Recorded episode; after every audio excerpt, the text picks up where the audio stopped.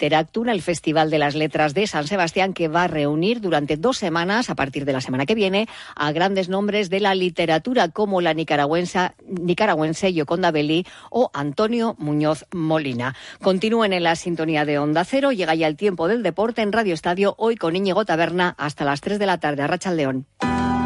Zer prestakuntza behar dugu enplegu duin baterako? Nola berritzen dugu enplegu politika aktiboetan? Zein da zerbitzu publikoaren zeregina? Erantzunak, enpleguari buruzko seigarren biltzarrean, azaroaren bederatzean eta marrean. Bilbo, lanbide eraldatzen dugu, Euskadi eraldatzeko. Lan eta enplegu saia. Eusko jaurlaritza. Euskadi. Auzolana. En Onda Cero, Radio Estadio Euskadi, con Íñigo Taberna. Tal? Bienvenidos a esta edición de martes 7 de noviembre a Racha Aldeón. Comenzaremos hablando de la Real Sociedad, que esta mañana ha llevado a cabo su último entrenamiento antes de jugar mañana contra el Benfica en la cuarta jornada de la fase de grupos de la Champions.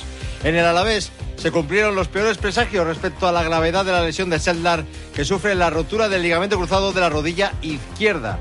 El Atlético, por su parte, tiene hoy descanso. Eso sí, el conjunto rojiblanco ha presentado esta mañana el cupón conmemorativo del 125 aniversario del nacimiento del club. También contaremos la última hora de nuestros equipos de segunda, de Leibar y de la Morevieta. Fuera del fútbol, en baloncesto, el Bilbao Basket jugará mañana contra el World Club polaco en la cuarta jornada de la FIBA Europe Cup.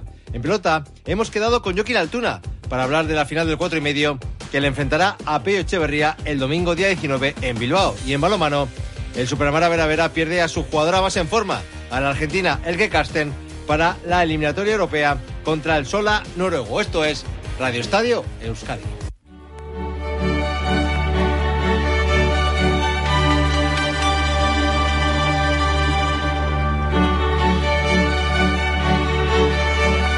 Sintonía de la Champions, porque esta es la música que va a sonar mañana en Anoeta a partir de las 7 menos cuarto de la tarde. La Real recibe al Benfica en su estadio en partido correspondiente a la cuarta jornada de la fase de grupos de esta competición europea. Una Real que logrará la clasificación matemática para los octavos de final si consigue la victoria y si también hace lo propio el Inter de Milán ante el Salzburgo. Ese partido se va a disputar en tierras austríacas a partir de las 9 de la noche. Recordad que la Real y el Inter lideran el grupo con 7 puntos, el Salzburgo tiene 3 y el Benfica es último con 0 puntos. El equipo blanca-azul ha llevado a cabo esta mañana su último entrenamiento antes del partido de mañana. Destacar que Traoré e Igor Zubeldia han entrenado con el grupo y todo apunta a que van a estar en la convocatoria para el partido de mañana. El que es duda es Barrenechea, que ha entrenado por su cuenta al margen del grupo y hay que esperar a si está en la lista de convocados. Un detalle que nos hace ser optimistas es que en principio va a comparecer en rueda de prensa a las 5 junto a Imanol. La Real no ha comunicado ningún cambio a este respecto, por lo tanto creemos que Barrenechea finalmente estará en la convocatoria. Los que no van a estar son los lesionados Pacheco, Tierney y Andrés Silva. Por cierto, que al igual que en el día de ayer, el presidente realista Joaquín Apiribay ha estado presenciando el entrenamiento para animar a los suyos. Se le preguntaba a Robin Lenormand cómo veía al equipo de cara a afrontar el partido de mañana después de la dolorosa derrota ante el Barça. Yo creo que el equipo, quitando el estado de ánimo de puntual de hoy, pero físicamente se ha visto hoy. Yo creo que, el equipo está muy bien. Eh, hemos trabajado duro durante la pretemporada. Eh, ya llevamos unos años pues viviendo esa dinámica de jugar cada tres días. Eh, eso no quita que, que está claro, que, que, hay mucha carga detrás, que, que todo el mundo tiene que, que, estar muy, muy profesional y estar muy detrás de, de su cuerpo para, para, estar disponible cada, cada tres días. Y, eso, habrá que, dar la, misma versión que hoy, y, pero sacar los puntos eh, este miércoles. Respecto al Benfica, su entrenador Roger Smith recupera a Di María, que no jugó en el estadio Daluz contra la Real. Por el contrario, causan baja, el lateral derecho va, el lateral izquierdo Bernat, Juan Bernat, el centrocampista turco Kokku y tampoco estará el delantero David Neres. El conjunto lisboeta viene de ganar 0-2 al Chávez en la Liga Portuguesa y es segundo en la tabla con 25 puntos a tres del líder, el Sporting de Portugal.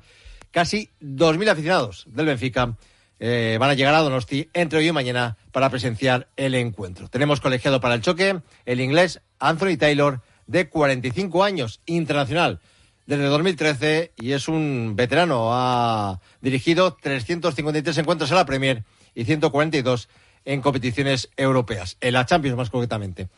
Además, ya conoce a Noeta porque dirigió el partido entre la Real y el Leipzig de los 16 de final de la Europa League de la temporada 21-22. Terminó con victoria del conjunto alemán por 1 a 3.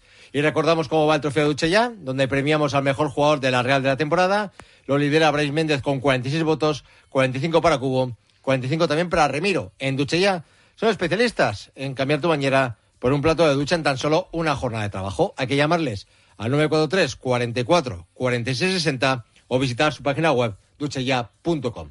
Las 3 menos cuarto de la tarde dejamos la información de la Real, la ampliaremos mañana ya con las eh, voces de Imanol y de Barrenechea, que repito, van a comparecer a las 5 en la noveta. Y hablamos del Alavés, Roberto Vascoya, León. ¿Qué tal, Íñigo, León? Porque al final se han confirmado, ¿no? Los peores presagios acerca de la lesión de Alexander Serlar. Sí, tenía pinta que iba a ser una lesión de larga duración y se confirma la rotura del ligamento cruzado de la pierna izquierda con rotura parcial de menisco interno. Va a ser operado el próximo 30 de noviembre en Gasteiz por el doctor Miquel Sánchez. Se pierde lo que resta de temporada y el Alavés hasta el mercado invernal solo puede fichar jugadores libres, ya que no existe esa norma que existía anteriormente de poder eh, fichar jugadores por lesiones de larga duración. Además, recordamos que en enero Afkar se va a marchar a jugar la Copa de África, por lo tanto es obligatorio, bien en el mercado invernal o bien fichar un jugador libre para que la plantilla babazorra quede un poco compensada. Sobre la baja importantísima de Sedlar hablaba el técnico Luis García Plaza.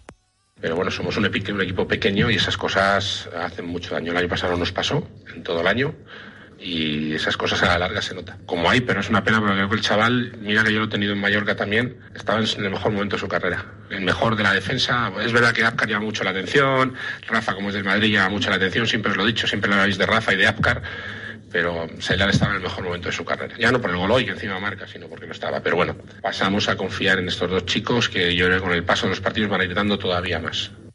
Ante la ausencia de Seldar, Afkar y Rafa Marín formarán la pareja de centrales el próximo domingo a las cuatro y cuarto en ese duelo que va a medir al Alavés en el estadio Lluís Companys al Barcelona, que hoy juega a las siete menos cuarto Champions frente al Shakhtar Donetsk.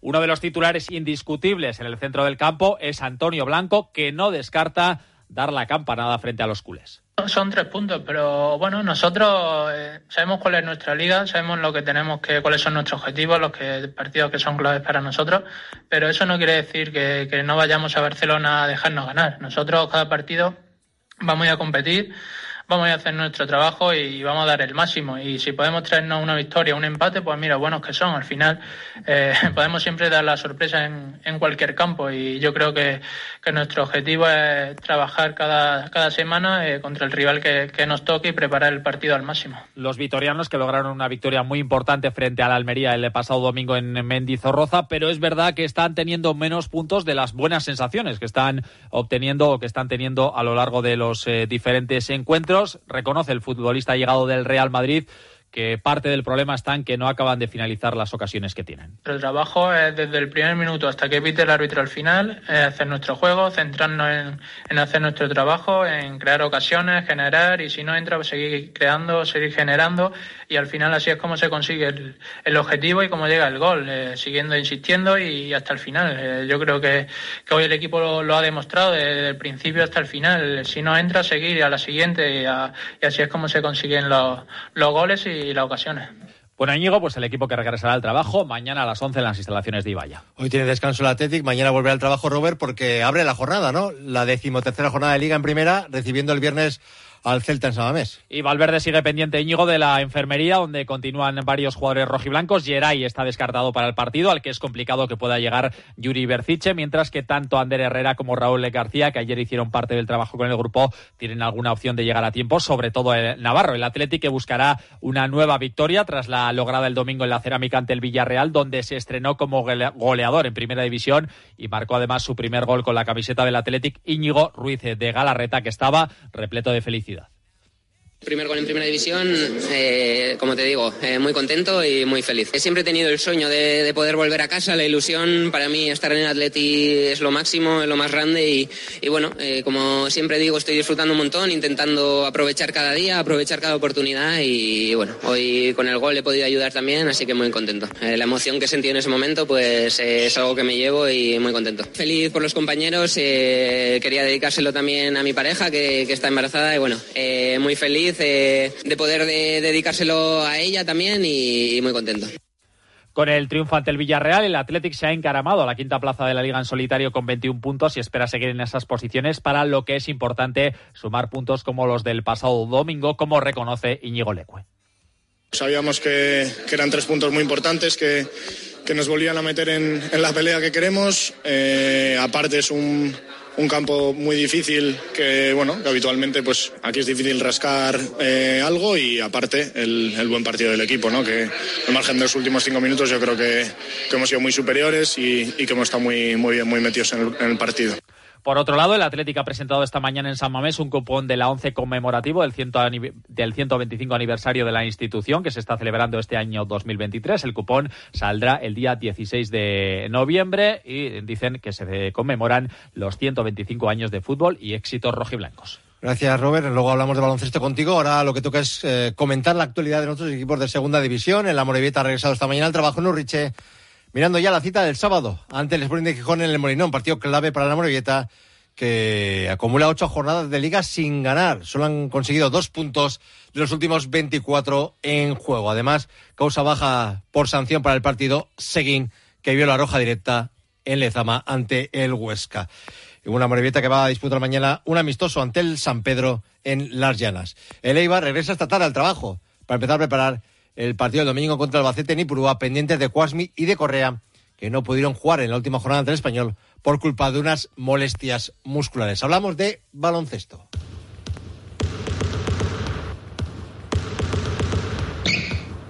Porque mañana, Robert, tenemos nueva cita europea para Bilbao Basket. Será la cuarta jornada de la FIBA Euro Cup a las 8 en Merivilla frente al conjunto polaco del Anwil Wokable, al que ya derrotaron en la primera jornada los bilbaínos que cuentan por victorias todos sus partidos en Europa esta temporada. Hace un ratito ha ofrecido la previa del encuentro el entrenador de los hombres de negro, Jaume Ponsarnau, habla de la importancia del partido pero para trabajar lo anímico para mí lo mejor es enfocar la importancia del partido y la competitividad que necesitamos demostrar en este partido.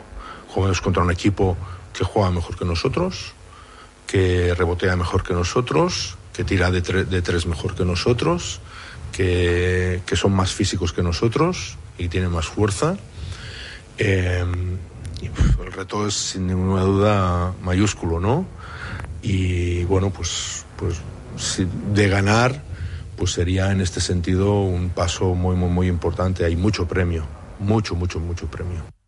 Y el jueves será el turno para el Vasconia en la Euroliga a partir de las seis y cuarto en el pabellón de la paz y de la amistad, donde suele haber poca paz y poca amistad, porque el Olympiacos es uno de los equipos que más eh, guerra dan, aunque es verdad que no han eh, comenzado muy bien con tres victorias y tres derrotas. El Vasconia que busca su tercer eh, triunfo después de eh, ganar al Partizan en el estreno de Dusko Ivanovic en el banquillo, con Chris Chioza ya a disposición del técnico balcánico. Jugó frente al Partizan, también frente al Gran Canaria, y esta tarde será presentado al lado de él estará el director deportivo Félix Fernández. Vamos a escuchar a Marcus Howard, sin duda la gran estrella de este Vasconia, está teniendo algunos altibajos y habla de las claves para el partido del jueves en Atenas. El partido es muy importante para nosotros. Han sido unas semanas duras sin ganar partidos, pero el triunfo en casa contra Partizan fue vital para nuestra conexión, para nuestra energía. Fue una gran victoria para nosotros. Tenemos que seguir corrigiendo nuestros errores, tener menos descuidos durante el partido. Cuando consigamos la ventaja, mantenerla y tener energía durante los 40 minutos. Jugando así, seguro que tenemos éxito.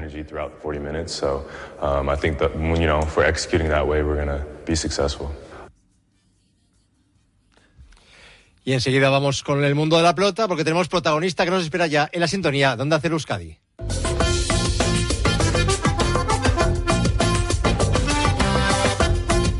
Suena la sintonía de pelota en el Radio Estadio de Euskadi y es que vamos a hablar con uno de los finalistas del cuatro y medio, con Joaquín Altuna, que se verá las caras con Pedro Echeverría el próximo domingo, día 19, en Bilbao.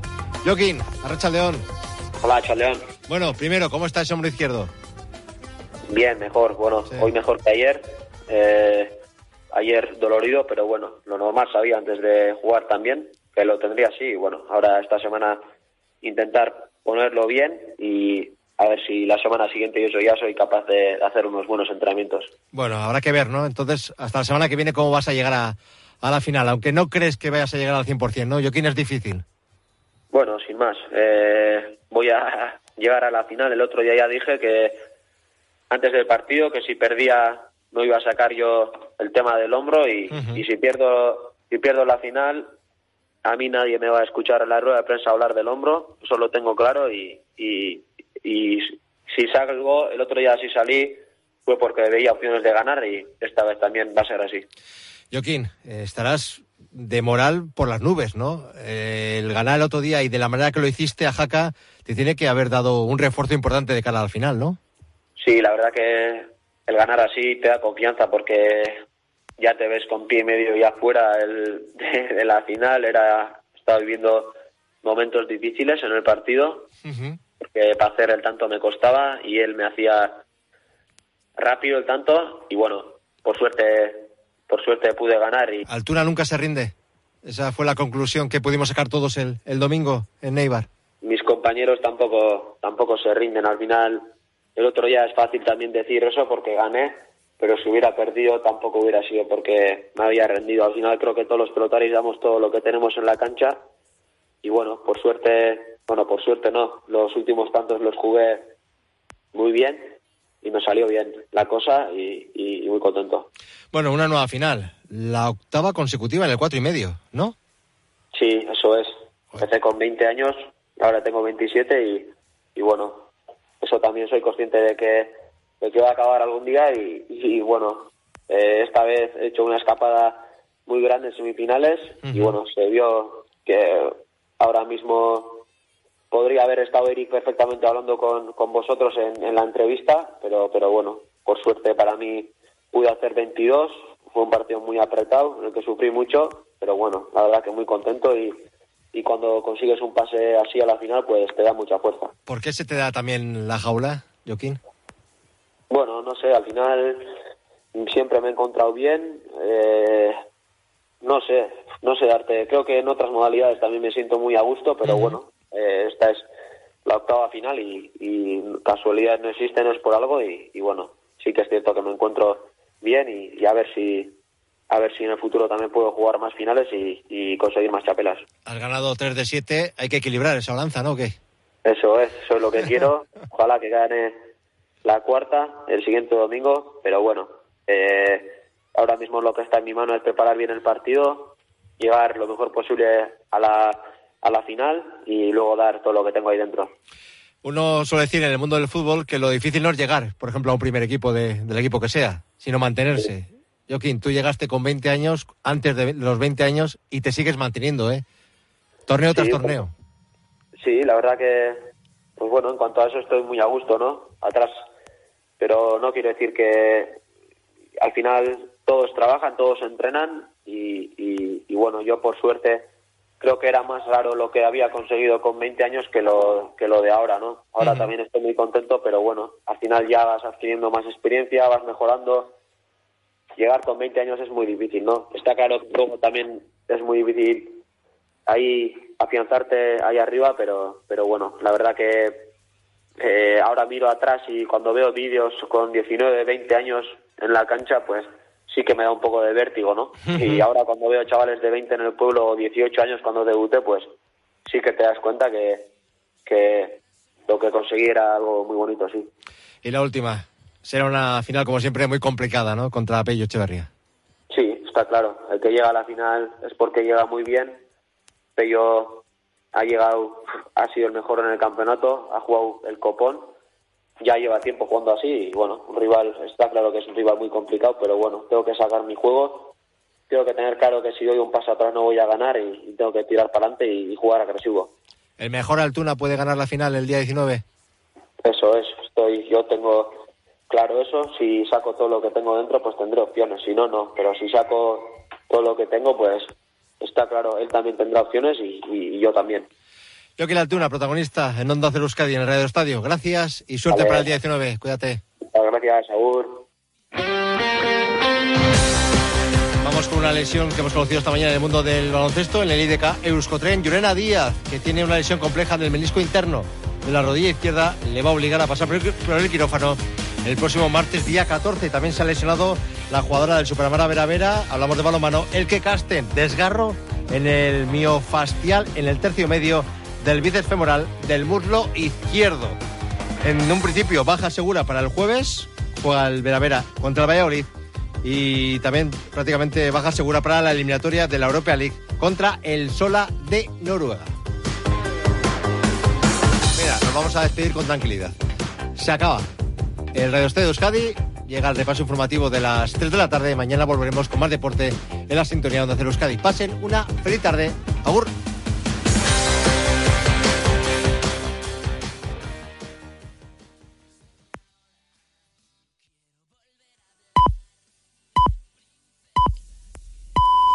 Son las 3 de la tarde y las 2 en Canarias.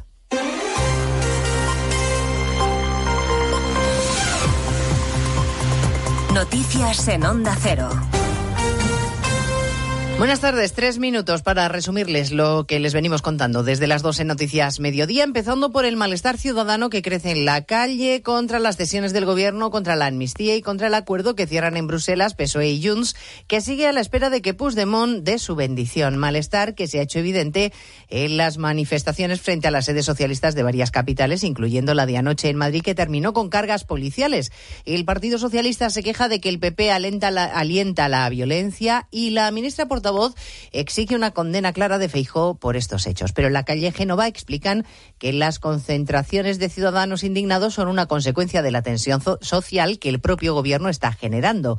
La portavoz Cuca Gamarra reprocha hipocresía y cinismo del Ejecutivo. En estos momentos todos sabemos que su partido, empezando por el presidente del Gobierno en funciones y secretario general del Partido Socialista, lo que está negociando es una amnistía y es la impunidad de una serie de personas a cambio de votos. Que en muchas de esas causas que están abiertas tiene mucho que ver con actos con violencia y actos vandálicos que se produjeron hace unos años en nuestro país. El Partido Popular que va a pedir explicaciones al Gobierno porque hoy va a impedir las comparecencias de los ministros en el Senado. Van a estar respondiendo las preguntas esta tarde en el Pleno del Control, pero luego se marchan. Más allá de la política, millones de ciudadanos que viven otra realidad bien distinta. Hoy hemos conocido el informe anual de Cáritas y la Fundación FOESA que concluye que los altos precios de la vivienda se han convertido en una pesadilla para muchas familias. Tres millones de hogares que viven por debajo del umbral de la pobreza y crece el hacinamiento. El autor del informe, Daniel Rodríguez, pide por eso que la vivienda se convierta en un derecho tan básico como la educación o la sanidad. Gracias a nuestro estado de bienestar no es necesario que una familia media reserve miles de euros de su presupuesto anual para cubrir gastos en educación o en sanidad. Con sus debilidades y fragilidades, el estado de bienestar funciona en ambas dimensiones. Pero en la vivienda, la intervención es casi nula. Los más vulnerables son también los que pagan las consecuencias de conflictos como el que libran desde hace un mes Israel y Hamas. El ejército israelí sigue su avance en Gaza después de los ataques terroristas del 7 de octubre y las agencias de la ONU alertan de las gravísimas consecuencias sobre la población civil. Vicente Raimundo es el jefe de coordinación internacional de Save the Children. Las niñas y los niños experimentan una serie de, de, de traumas